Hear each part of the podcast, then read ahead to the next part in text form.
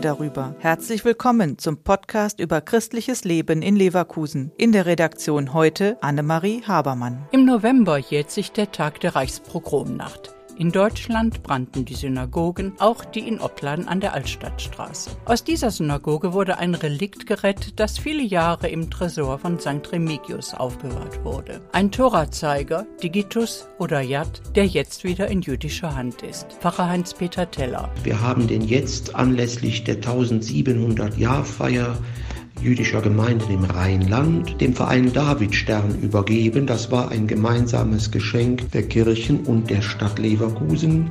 Im Verein Davidstern findet jüdisches Leben in Leverkusen eine Heimat.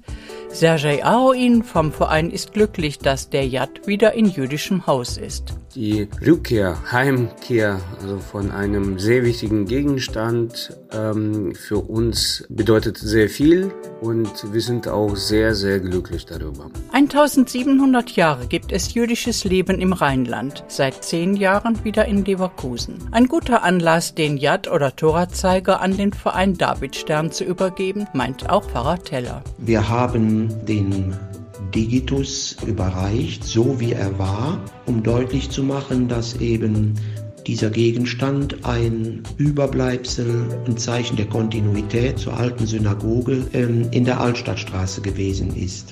Der Torazeiger besteht aus einem silbernen Stab mit einer Hand mit ausgestrecktem Zeigefinger. Ein wichtiges Utensil, um in der Tora zu lesen, beschreibt Sergei Aroin.